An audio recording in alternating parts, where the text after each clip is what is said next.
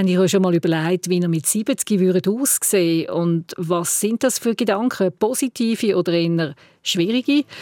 Willkommen im Generationentag mit meinen Gästen, Comedian und Werber Cenk Korkmaz, 34 und die Juristin und Herausgeberin vom Elternmagazin Fritz und Franzi, der Ellen Ringier, 69. Und sie hat eigentlich im Alter schon immer recht gelassen entgegengeschaut es macht so viel fürs Leben aus. Wenn man die Grundeinstellung hat, es ist okay, so wie man ist. Also ich habe auch nie in die Versuchung gekommen, eine Schönheitsoperation zu machen, meine Haare zu färben, irgendetwas. Ich habe mir einfach gesagt, okay, es ist alles nicht mehr, wie es früher war, aber es ist, es ist so, wie ich bin. Ich habe nie das Bedürfnis gehabt, auch nur ein bisschen anders sein. Also ich glaube, ähm, man kann sich im Alter einfach viel mehr Sachen erleben, man kann ein bisschen mehr sich selber sein. Die Gesellschaft ist nicht mehr so die, die den grossen Druck auf einem haben. Also ich, ich habe das Gefühl, ich werde freier, je älter. Generationentalk. Ein SRF-Podcast für Fragen und Antworten zwischen den Generationen. Mit der Heidi Ungerer. Schön sind ihr wieder da. Ellen und Cenk freut mich sehr. Und geht zuerst wie immer die Frage, was möchtet ihr heute trinken? Ich muss unbedingt das mal ein kaltes Mineralwasser haben, äh, weil es draussen schon so heiß ist. Genau, und der Cenk? Ich will immer ein Wasser ohne gern. Aha, jetzt habe ich gedacht, nämlich, das kommt wieder mit dem Wasser. Und schau jetzt einmal, ich habe dir etwas mitgebracht. Du hast ja mal in einer alten Episode gesagt, du hättest gerne Energy Drinks zum, zum Morgen auch. Und dann habe ich gefunden, das müssen wir heute unbedingt ändern. Sonst kommt wieder das Wasser. Ich gebe es dir jetzt Also machen wir, danke vielmals. Ja, das ist so mein, mein Kaffeeersatz. Ich trinke Kaffee dafür. Energy Drink. Dann bist du mega fit auch für die Sendung ja. heute. Und äh, bis ich zurück bin, erzähl doch uns, was sind für Reaktionen nach der letzten Episode über die Erziehung? Ich meine, du, Cenk, hast dich ja so als junger, durchaus kreativer Onkel geoutet, der aber einmal an Grenzen kommt. Ein Bild ist mir noch geblieben, wo du am Schluss gesagt hast, es fehlt nur noch, dass mir meine Neffen den Zigarettenschnummel quasi an den Kopf spicken. Das ist so das Bild, das ich immer noch habe. Aber erzähl doch einmal, haben die Reaktionen gehabt? Ja, ich habe in der Tat Reaktionen gehabt. Ich war sehr erstaunt. Ich mache eigentlich selten die internen Mitteilungen von Ringe auf, also Mitarbeitermitteilungen. Aber dann, wenn ich es mache, dann scrolle ich schnell durch und äh, schon ziemlich zu oben war ein Hinweis und auch ein Link auf den Generationentalk. Und da haben offensichtlich recht viele Mitarbeiter gelassen und äh, ich glaube, das erste Mal in diesen 45 Jahren, als ich mit meinem Mann geheiratet bin, wo ich aus, von den Mitarbeitern ein Feedback bekommen habe. Das hat mich eigentlich riesig gefreut. Das ist sehr nett gefunden. Ja, also bei mir haben es äh, die Eltern unbedingt hören. Wir haben auch gutes Feedback gegeben und sonst habe ich noch nicht so viele Stimmen gehört. Dafür sind bei den anderen Folgen schon auf mein Geschäftsmail, danke fürs Wasser, Messi. Ähm, ja, aufs Geschäfts-E-Mail sind Reaktionen gekommen, zum Teil. Ich weiß nicht, wie die Leute das ausfindig gemacht haben, aber äh, ja, es ist eigentlich durchweg positiv. Also heute geht es ja nicht um die Erziehung, sondern ums Altern, ums Älterwerden, Altwerden in einer Gesellschaft, wo gar nicht alt werden Das ist meine These oder meine Erfahrung. Aber ich weiß, dass da auch Leute ganz anders ticken und natürlich nimmt es mich wunder, wie ihr das seht. Und zuerst würde ich gerne ein Experiment machen mit euch. Ich habe nämlich da zwei Videos, wo euch im Zeitraffer alt bzw. jung werden lässt. Das habt ihr vorher nicht gesehen. Das ist jetzt also das erste Mal, wo ihr das seht. Und ich zeige dir jetzt gerade mal, Cenk, wie du wirst aussehen, so 60 ah, plus okay. in 30 Jahren. Nachher sehen wir dann Ellen, wie sie jünger wird. Okay, ich zeige dir das Ach, jetzt Gott. mal da durch Glasscheibe durch. wow! wow! Mich nimmt Wunder, was löst das bei dir aus, wenn du dich so siehst? Ja, also äh, das ist verblüffend, wie ich meinem Vater gleiche im Alter, wie es aussieht. Er ist selber noch nicht ganz so alt, wie es jetzt da in der Animation war, aber ja, also löst jetzt keine bestimmte äh, Emotion aus. Ich freue mich eigentlich aufs Alter. Darum Echt jetzt? Das nehme ich jetzt dir nicht ab. Also sagst, ich freue mich schon aufs Alter. Ja, auf jetzt schon mit 34. Also ich glaube, ähm, man kann sich im Alter einfach viel mehr Sachen erleben. Man kann ein bisschen mehr sich selber sein. Die Gesellschaft ist nicht mehr so die, die den grossen Druck auf einem haben. Also ich, ich habe das Gefühl, ich werde freier, je älter. Okay, das ist eine sehr reife Ansage. Jetzt gehen wir mal zurück bei der Ellen. Ich zeige dir jetzt, wie du so, du bist heute 69, wieder so Mitte 20, denke ich, ist das, hä? Ja, das ist verblüffend. Ja, hi. Ja, Wahnsinn. Ja, das ist verrückt. Ja. Was löst das bei dir aus? Ja, jetzt, äh, das tut mich jetzt auch nicht verblüffen. Also ich finde, ich sei ein bisschen hübscher als auf der Animation. Aber ich habe ja auch die Hälfte vom Gewicht vom heutigen. Es gibt schon Momente, wo ich sage, oh, das wäre schön, wenn ich noch mal jung sein könnte. Aber sie sind wahnsinnig selten. Also ich bin verblüfft darüber, wie selten das sie sind. Und das, was ich bei anderen gleichaltrigen Frauen feststelle, so ein bisschen eine Art, wie soll ich sagen, eine Eifersucht. Oder weißt du, so, ich, es hat mir mal jemand, der sehr, sehr vermögend war, gesagt, ich würde mein ganzes Vermögen geben, wenn ich noch mal 20 sein könnte. So etwas ist mir völlig fremd. Völlig fremd. Ich freue mich eigentlich über den Ist-Zustand. Das Einzige, was ich sagen muss, Bedrohung durch Krankheiten, das rückt irgendwie immer ein bisschen mhm. näher. Aber sonst muss ich sagen, äh, bin ich in meiner jetzigen 69-jährigen Haut absolut wohl. Aber das Gewicht, ja gut. Aber da kämpfe ich ja schon 30 Jahre dagegen. Was sind die Momente, wo du das Gefühl hast, ach, es wäre schön, noch mal jung zu sein? Ja, weißt es ist jetzt nicht einmal wegen meinem Lebenslauf oder so, sondern äh, wenn ich junge Leute sehe, ich weiß nicht mehr, ist das irgendein Ballett gewesen, oder es ist irgendetwas gewesen, und ich dachte, wow, die, die physische Agilität, weißt das die, die Präsenz, äh, das, ich mag mich so gut erinnern, wie es war. Das wäre schon schön, das nochmal zu erleben. Aber das ist so ein bisschen, wie wenn du eine erste Liebesnacht nochmal erleben willst. weißt du, das, das, das gibt es gar nicht. Du hast sie eben schon erlebt und so. Ich habe in meinem Leben ich habe so viel schon erlebt, dass es der Überraschungseffekt nicht mehr sehr groß wäre. Also du bist ja eine wunderschöne Frau als jung. Also ich finde, du bist das immer noch. Dein Lachen so. hat sich wirklich nicht verändert. Das ist wunderschön. Aber ähm, klar, mit 25 sieht man einfach anders aus. Und du hast mir das ja auch gesagt im Vorgespräch, dass du eigentlich sehr attraktiv bist als jung. Ist das denn nicht auch eine Angst, die irgendwo mitschwingt in der Jugend und man denkt, boah, wenn ich das alles nicht mehr habe? Oder hat dich das gar nicht beschäftigt, als du jung warst? Überhaupt nicht. Überhaupt nicht. Ich habe, also beide, meine Mutter und meine Großmutter, sind, meine Mutter ist 95 und sie ist immer noch einfach eine unglaublich attraktive Frau. Und dort, wo sie ist, in dem Altersheim, Kurhaus, ist so eine Mischung. Dort ist sie Königin. Sie hat die gleiche Ausstrahlung. Sie hat, das war einzig meine Sorge, dass ich, um berechtigte Sorge, dass ich die Ausstrahlung nicht mehr habe. Und meine Großmutter, die ist bis zu ihrem Tod ist sie eigentlich die Chefin der Familie gewesen, von allem. Wir haben sie verehrt. Es hat eins einzig, sie hat mir schon sehr früh gesagt, sie hat in Zürich gelebt, eine Weile lang, als ich Studentin war. Und dann habe ich mal, ich weiß nicht mehr, irgend, sie war schon sehr vermögend gewesen, und dann habe ich gedacht, ich könnte mir eigentlich zum 20. oder 25. Geburtstag irgendein Schmuckstück schenken. Habe ich auf jeden Fall so eine kleine Anspielung gemacht. Mhm. Hat ja nie getraut, direkt für etwas zu fragen, oder? Und dann hat sie mich so angeschaut und hat gesagt, weißt, du bist jung und hübsch, du brauchst keinen Schmuck. Aber pass auf, wenn du älter wirst, und da geht es nicht um Schmuck, sondern pass auf, dass du immer gepflegt bist, dass du dich gut anlegst, dass du dich nicht lässt gehen. Je älter man wird, desto wichtiger ist das. Und das stimmt. Es macht einen riesen Unterschied, ob eine 85-jährige Frau einfach mit irgendwelchen Klamotten daherkommt, eine Körperhaltung hat, die eher aussieht wie ich hatte jetzt kein Beispiel. Ich hatte niemanden verunglimpfen, darum nehme ich kein Beispiel. Bei Vogue Times muss man ein bisschen aufpassen, was man sagt. Also Absolut. sagen wir jemand, der unter einer Brücke lebt oder so, äh, um ein bisschen abstrakt zu bleiben.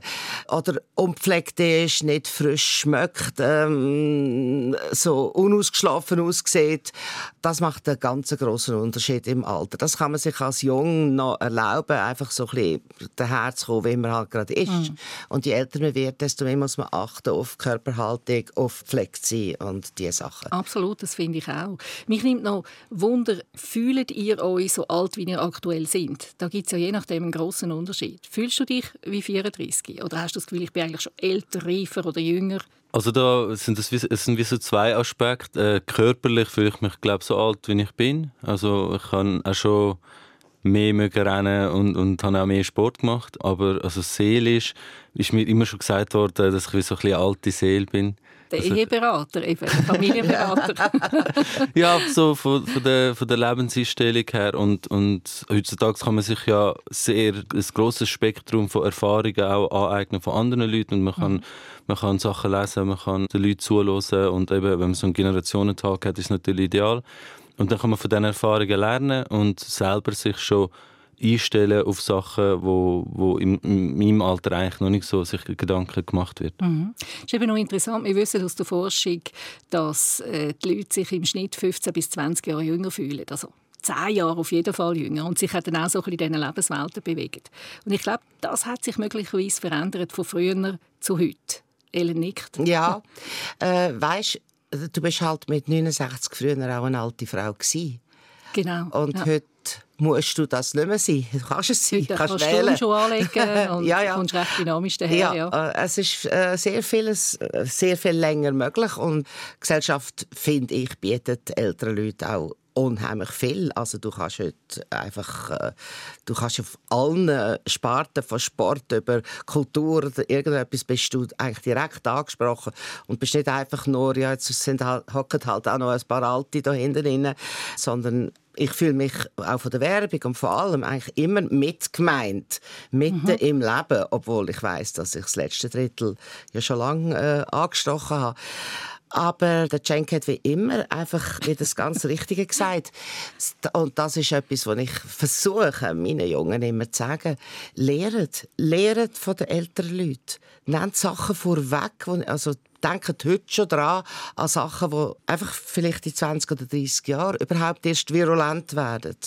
Und wenn man das kann, ich habe jetzt aber wirklich auch das Glück gehabt, ich glaube, du auch, Cenk, ich habe ich ein ziemlich enges Verhältnis mit meinen Großeltern gehabt, vor allem mit den Schweizer Großeltern. Und wir haben über viel über Sachen geredet. Und das, ich habe gar nie Angst gehabt, aufs Älterwerden, weil ich gedacht, ja gut, mit dem Wissen, das mir mein Grossi jetzt gibt, wird das schon gut gehen. Also ich habe auch wieder Cenk eigentlich kein äh, schlechtes, ich habe nicht mehr ein gutes Körpergefühl, das ist klar, aber das weiß ich auch warum, das hat nicht müssen sein, selber geschuld. Aber mit dem hadere ich jetzt mittlerweile auch nicht mehr.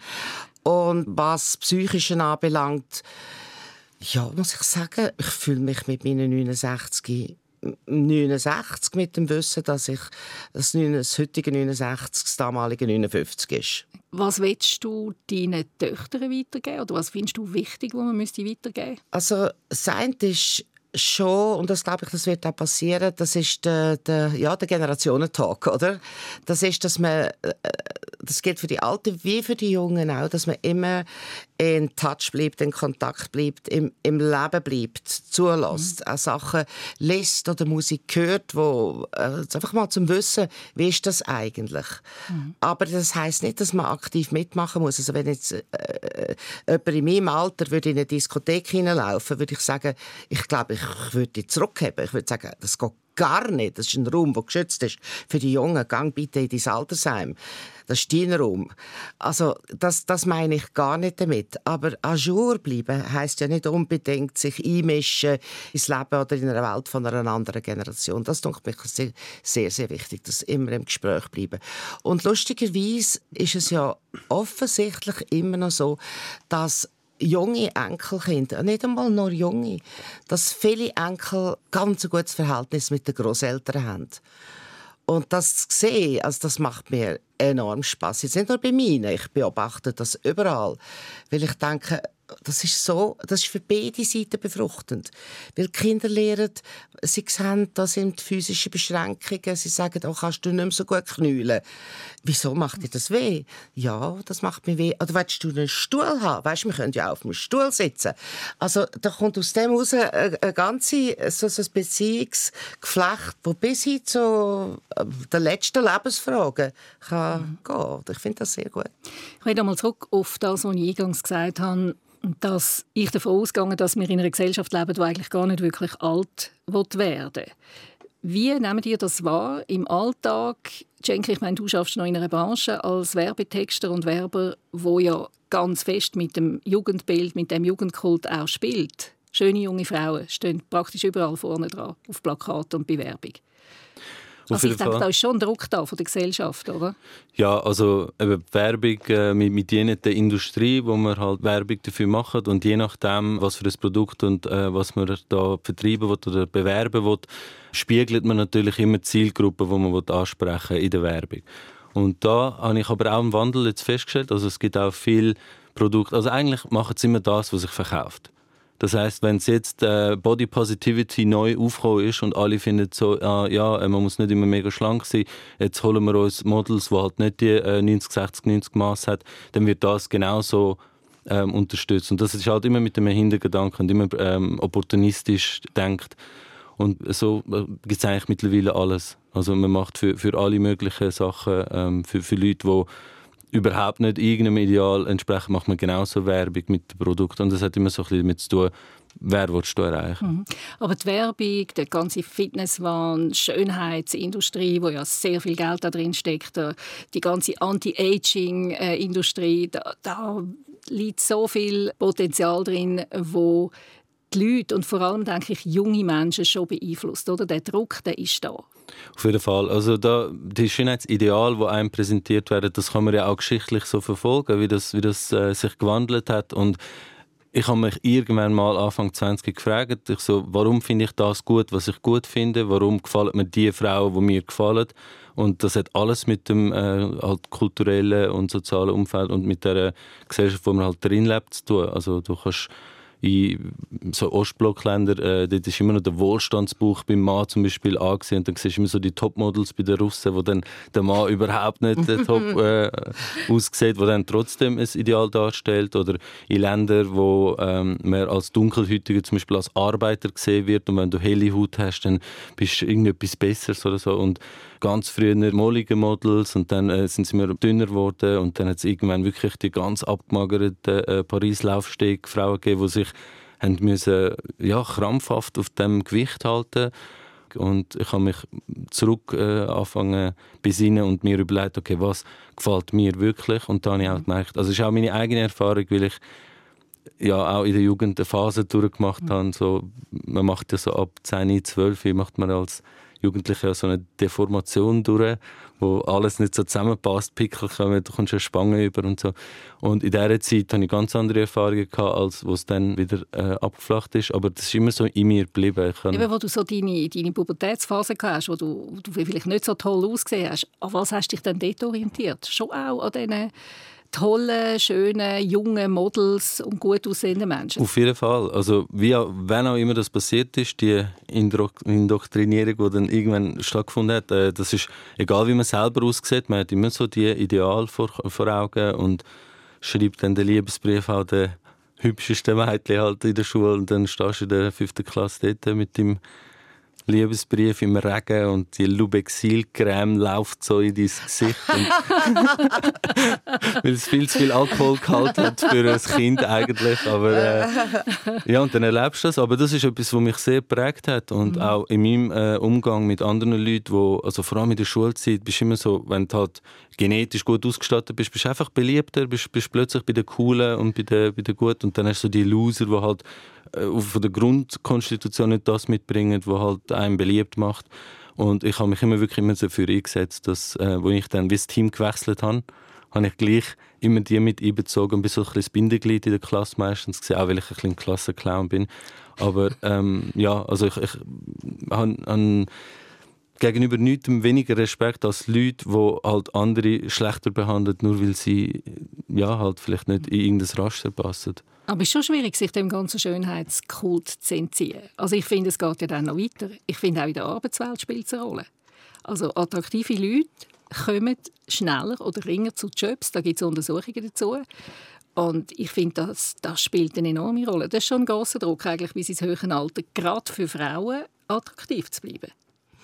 Ja, aber ich bin, glaube für dich ein bisschen eine Enttäuschung, vielleicht für Zuhörerinnen und Zuhörer auch, weil ich bin wirklich wie der Cenk aufgewachsen im Wissen, ich habe gute Proportionen, ich ähm, habe ein Gesicht, das nicht so ein Allerweltsgesicht ist.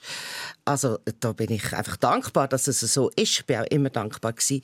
Ich habe, äh, der erste Teil von meinem Leben, bis ich 20 war, war mein Leben Sport. Ich, war mir nie ist gut, äh, eine Filmschauspielerin, zum Beispiel Catherine Deneuve, oder, aber ich glaube, ich habe mehr Sportler an meinen Wänden kleben als also meine Stille. Jean-Claude Zilli war mein grosses Vorbild. Gewesen.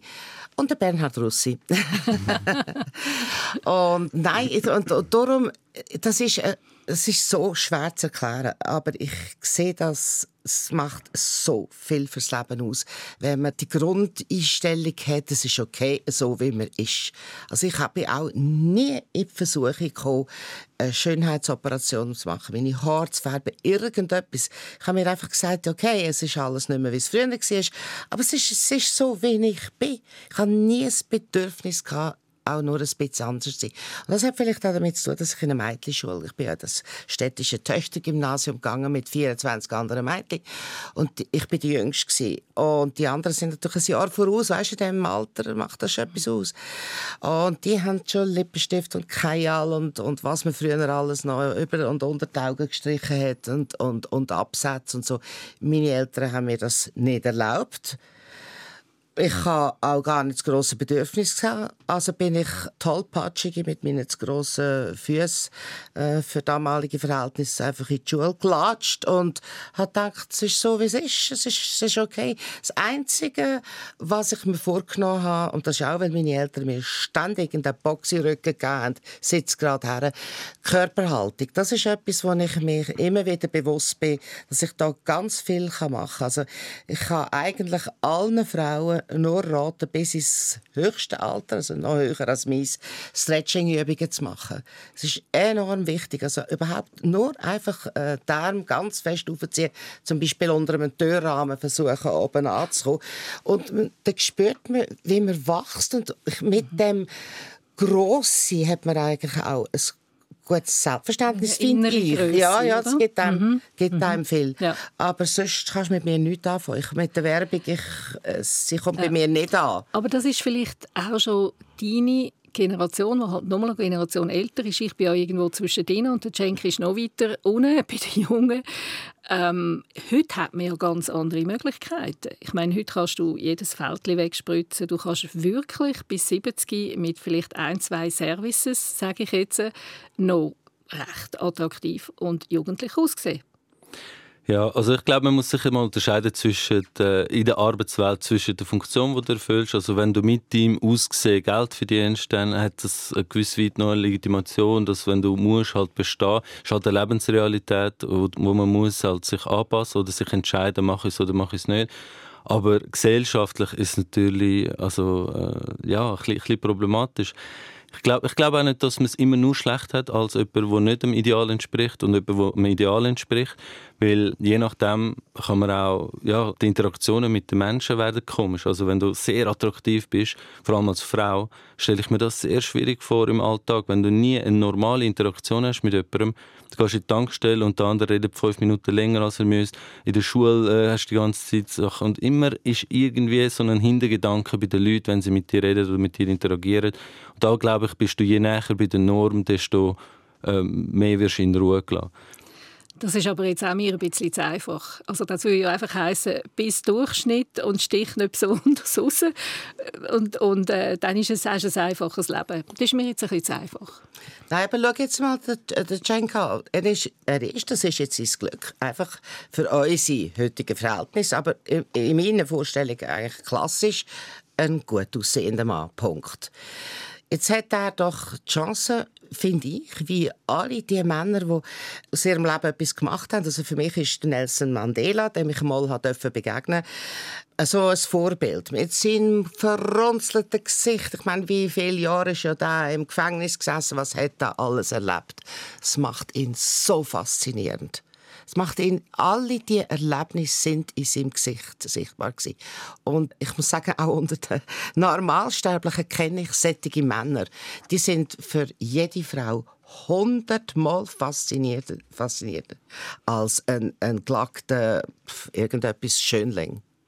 Ich glaube, das ist wahrscheinlich das Geheimnis vom Alteren, dass du zulässt, dass erstens mal musst du Erlebnis haben, du musst dich um Sachen kümmern, du musst Wissen sammeln, Erfahrungen sammeln und lass die in deinem Gesicht Ausdruck mhm. werden. Dann bist du nämlich für, als Gesprächspartner hundertmal interessanter. Noch ein interessanter Einschub. Ähm, auf Facebook hat äh, bei uns Hannah Frick gesagt, Männer werden im Alter schöner als Frauen.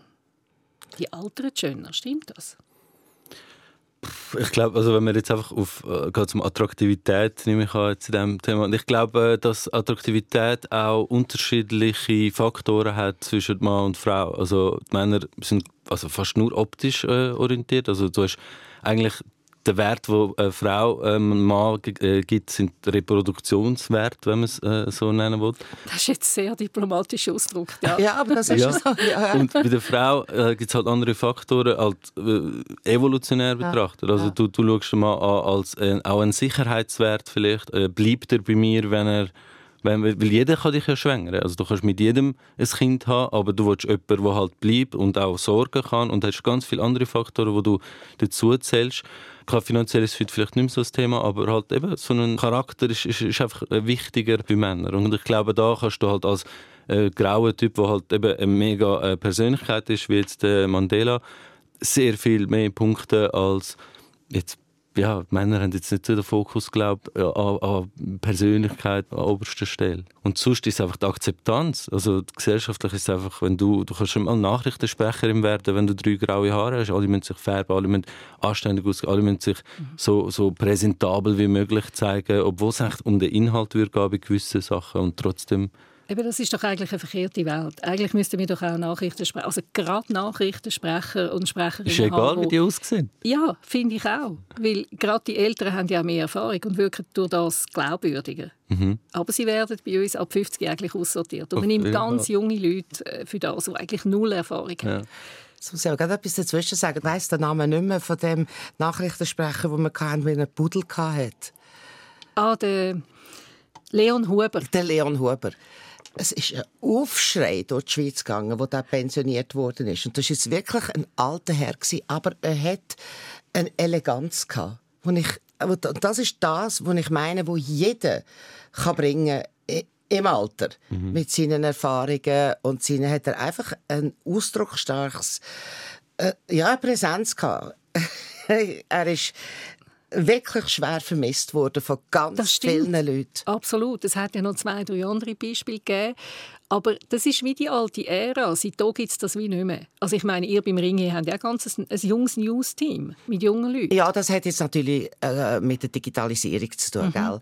Also Gut, da muss man jetzt ein einfach eine Feststellung ja. Mhm. machen, dass Leute, die nicht digital aufgewachsen sind, nie mehr das Urgrundverständnis haben Das ist wie wenn du jetzt Klavier spielen und du hast nie Unterricht gehabt mhm. als Sportgeborener. Ich komme noch auf eine Aussage, die du einmal in einem Interview gemacht hast, Ellen. Du hast auch gesagt, Frauen werden mit 60 unsichtbar.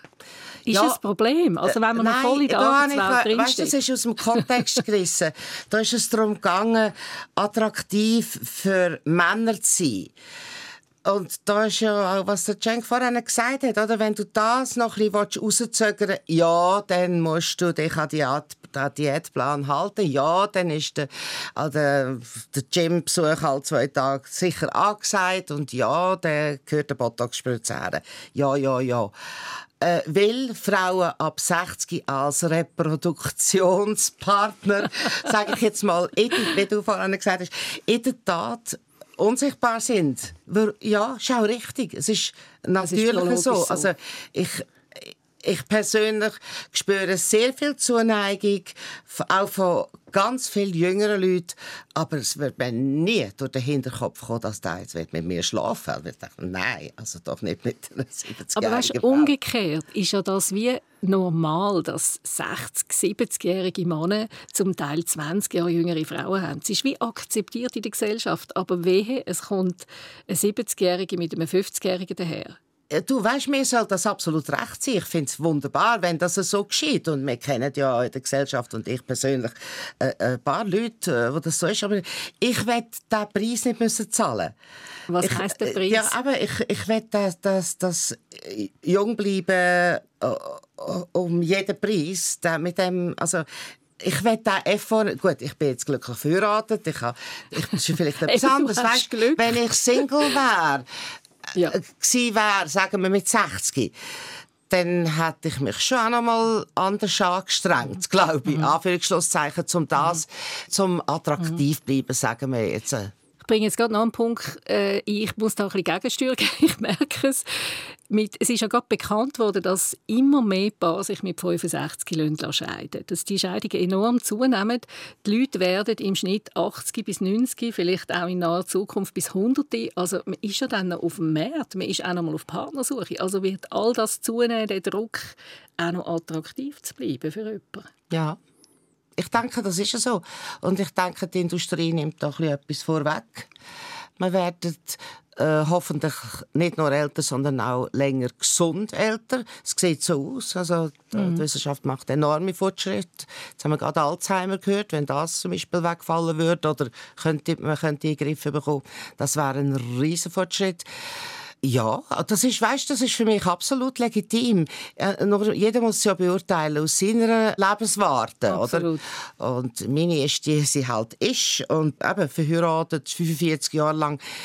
Ich muss dir sagen, ich ich, also es würde mich so überraschen, wenn mich mein Mann mir etwas antun würde, das er nicht schon die letzten 45 Jahre hat und wo ich nicht damit umgehen könnte und sagen muss, müsste rote Linie. Es hat viele Situationen in den letzten 45 Jahren gegeben, wo man hat können sagen, okay, wenn ich die rote Linie ein bisschen abziehe, dann müsste ich jetzt eigentlich konsequenterweise gehen. Aber da die rote Linie von uns von Anfang an definiert war und wir uns eigentlich beide, was wir wissen jedenfalls, daran gehalten haben, hat es eigentlich den Grund nie gegeben.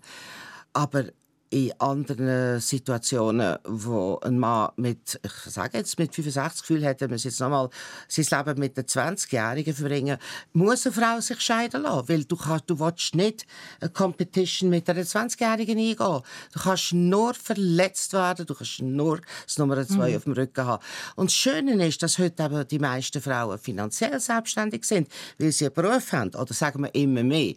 Also das Bundesgericht hat jetzt da dem Urteil ein bisschen vorweggegriffen. In zehn Jahren wird es vielleicht so sein, dass es überall Kitas und flächendeckende Ganztagesschulen gibt und tatsächlich sozusagen alle Frauen arbeiten. Mhm. Das macht natürlich ganz viel aus. Aber in meiner Generation sind Frauen natürlich total auf, auf den Herr im Haus gsi, wo auch ja nicht nur das Geld heimgebracht hat, sondern auch den Tarif durchgegeben hat. Genau, das hat sich natürlich verändert und verändert sich noch. Also ich will schon auch noch dich hören, Cenk, zu dem, was ich gesagt habe, dass es in der Gesellschaft ja eben immer noch so ist, dass alte Männer mit jungen Frauen, das sieht man relativ häufig und immer wieder und umgekehrt praktisch nicht. Außer bei der Heidi Klum zum Beispiel. ja, das ist, es sind äh, gute Influencerinnen oder? für eine andere Art von... Ja. Aber ist natürlich jemand sehr prominenter und da ist es ja. auch oft ein bisschen anders. Ja. Nein, ich sehe das wirklich... Ähm, also einerseits ist eben, wie wir gesagt haben, im Berufsmarkt gibt es da Sachen, wo man halt äh, mitmacht. Das Gleiche ist auch eben im Single-Markt sozusagen. Wenn du dort auf dem Markt bist, tust du dich auch... Und dort, man sagt ja, don't hate the player, hate the game. Also, mhm. wenn, du, wenn du dagegen bist, dass die Leute das machen, dann musst eigentlich musst, äh, musst, musst das Konstrukt drumherum anklagen. Und wenn du sagst, ich bin jetzt da drin und ich finde jetzt da statt und jetzt habe ich einfach die Wahl, entweder mache ich mit oder bin draußen und dafür habe ich einen Nachteil, dann äh, verstehe ich auch viele Leute, die das, die das dann machen. Ähm, Aber könntest du dir vorstellen, mit einer, mit einer älteren Frau zusammen zu sein? Ich persönlich bevorzuge ältere Frauen. Ah, jetzt kommen wir auf den Punkt. ja, ähm, also... Wieso? Ich glaube, also vor allem so ab 30 wandelt sich das ein bisschen äh, bei der Frau. Viele, viele sind dann eher bei sich, finde ich. Und, und als junger Mensch hast du mehr so die Flaus im Kopf und, und lässt dir sehr viel reinreden, bis du dich mal so ein bisschen gefunden hast. Was ich auch schade finde, ist, es sind nicht nur Leute, die irgendein mega äh, äh, starkes Manko haben und das irgendwie kosmetisch wettmachen oder so, sondern es sind auch sehr viele bildhübsche Frauen, bildhübsche Männer, die sich trotzdem irgendwie unter das Messer legen und finden, ja, jetzt muss, meine Lippen sind halt nicht perfekt, also muss ich irgendwie oft, so etwas sind oft noch die interessanterweise. Mhm. Ja, und, und dann, äh, ja, also das ist immer so, jedem, jedem das Seine. Also ähm, Leute schauen irgendwie so eine Staffel Bachelorette oder Bachelor und finden das mega schlimm. Aber ich finde, wenn sich jemand so wohler fühlt, soll er es machen. Meine Frage ist einfach, und das fängt schon beim Schminken an, bis, zum, äh, bis zu der operativen Eingriff. Das, was ist der Umkehrschluss von dem, wenn du dich hübscher findest, geschminkt zum Beispiel, wenn du dich hübscher findest, operiert? Was sagt das über deinen natürlichen Zustand aus im Umkehrschluss? Und wenn du das nicht wirklich verinnerlichst und sagst, nein, das, ist jetzt, das bin jetzt ich mit dem, wie ich bin, und dann am Abend im Spiegel schaust, beim Abschminken und findest, oh, jetzt sehe ich wieder schlecht aus. Wenn du das hast, ist es natürlich nur negativ. Es hilft dir nicht, wenn du eine Maskerade machst für andere Leute und dann tust mhm. dann selber dich äh, abwerten damit im Umkehrschluss. Auch mit dem Statussymbol bei den Männern, wenn du sagst, ja, Rolex macht mich irgendwie besser, was macht es denn ohne Rolex? Was bedeutet das für dich, wenn du das nicht mehr hast? Und das ist, glaube ich, etwas, was dich langfristig mehr schädigt, als das, was du deinem Körper meinst, gut zu tun. Also irgendwann kommst du dann einfach psychisch, glaube ich, recht Probleme über, wenn mhm. du dann äh, nicht mehr kannst, das darstellen was du, was du eigentlich mhm. willst. Vor allem ist es Spirale, gell? Es, verlangt immer nach mehr. Klar, die meisten äh, Behandlungen sind ja auch temporär. Also du kannst dir äh, das stärkste Nervengift der Welt in kleinen Dosen initiieren lassen. Dann musst du das halt immer wieder machen und immer wieder machen.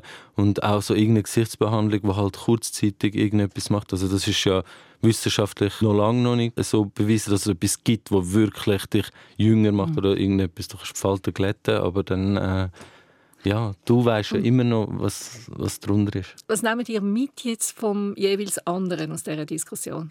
Also ich sehe eine ganz große Parallelität, die da drin fußt, dass wir beide aus uns, in meinen Augen, ohne dass ich den Cenk wirklich gut kenne, aber ich, das ist etwas, was man eigentlich jemandem schon angesehen oder ich spüre das bei jemandem anderem, hat einfach ein selbstverständliches, gutes Selbstwertgefühl.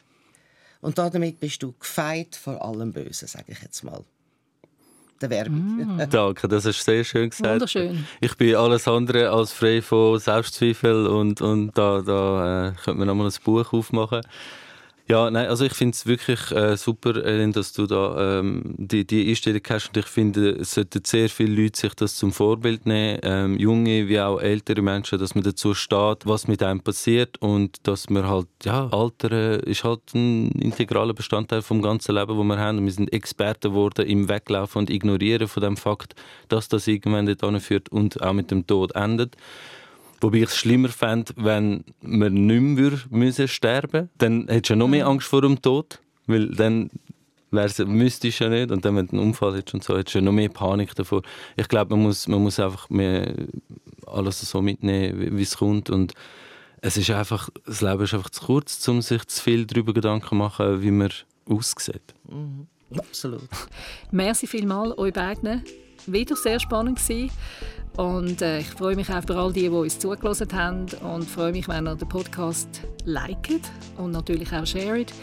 Ich bin Heidi Jungerer und freue mich, wenn ihr in zwei Wochen wieder dabei seid. Dann mit dem Zellmeister Niklas Branschen und der Slam-Poetin Miriam Schöb. Wir reden dann über etwas, das bei den Jungen im Moment völlig out ist. Ich schaue jetzt gerade meine jetzigen Gäste an. Haben eine Ahnung, was das könnte sein? Schaffen. das hast du das letzte Mal erwähnt. Nein, es nicht schaffen. Äh, ich kann das nicht sagen, ich weiß nicht, was er völlig alt ist. Okay, ich verrate es jetzt einfach ist. nicht. Ich verrate es jetzt einfach nicht. Genau. Ich wünsche euch eine gute Zeit, bleibt gesund, macht's gut und tschüss. Generationentalk. Ein SRF-Podcast für Fragen und Antworten zwischen Generationen. Auf srf.ch/audio.